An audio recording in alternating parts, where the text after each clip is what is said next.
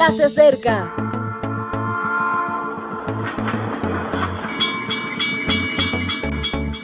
Partimos ya.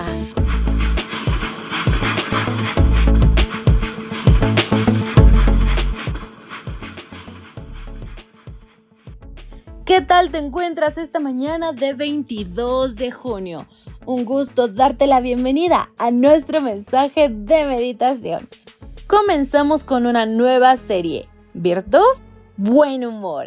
Vamos a descubrir qué dice la palabra de Dios sobre esta gran virtud. Génesis 21:6 dice, Entonces dijo Sara, Dios me ha hecho reír, y cualquiera que lo oiga se reirá conmigo. El título de hoy, Quien ríe el último, ríe mejor. Hasta hoy nos parecería un chiste. Rajo Devi Lohan es la mujer que según los registros que tenemos ha quedado embarazada con mayor edad. Esta señora de la India tuvo por reproducción asistida a su hija Naven a los 70 años. Pero Sara tenía 89 años y Abraham 100. No es de extrañar que Sara, escondida tras alguna tela de piel de cabra, se riese cuando escuchó la promesa de Dios de que sería madre. ¿Y qué decir de Abraham? Si hasta el mismo autor de los Hebreos le consideraba casi muerto. Supongo que se le escaparía una sonrisilla pensando que el Señor era un bromista. Al año siguiente se cumplió la promesa. Sara quedó encinta. Ni ella se lo podía creer.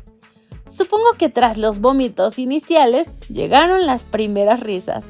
Una carcajada, el primer día que el feto se movió. Fue embarazo de cuidados y algazaras. Me imagino que llegó al parto con una sobredosis de endorfinas, porque no hay nada mejor que tomarse los milagros con alegría. Con esa trayectoria, Abraham no tuvo problema en ponerle nombre a su hijo, Isaac. Es un nombre muy en tono porque es onomatopéyico. Eso quiere decir que suena a carcajada. Algo como nuestra palabra carcajada. Nada más llamarlo ya le entraban ganas de reír. Además significa reirá, lo que implica que el chiste de Dios hizo tanta gracia que durante mucho tiempo se iban a seguir riendo. La misma Sara llegaría a comentar que a cualquiera que escuchase la historia le parecería divertido. ¿Por qué procedió así el Señor? Dios había hecho una promesa a Abraham y éste se dejó tentar por las capacidades humanas. Empleó métodos incorrectos para tener descendencia, desoyendo la voluntad divina, porque pensaba que era imposible de otra manera. Pero para Dios no hay nada que no se pueda realizar y resolvió hacerlo a lo grande, llamando la atención de todos. En su delicadeza, sin embargo, decidió ejecutarlo de manera que Abraham no se sintiera avergonzado, con buen humor y gracia. No hay nada mejor que eliminar las experiencias negativas que una buena y sonora carcajada. En este caso, Isaac fue una carcajada de primera. Me imagino de tanto en tanto a Abraham mirando a su hijo y riendo. A la pregunta del niño, estoy seguro de su respuesta. ¡Qué gracioso es Dios, hijo mío! Ya sabes, ¿Quién ríe al último? Ríe mejor. Así finaliza nuestra reflexión de esta mañana.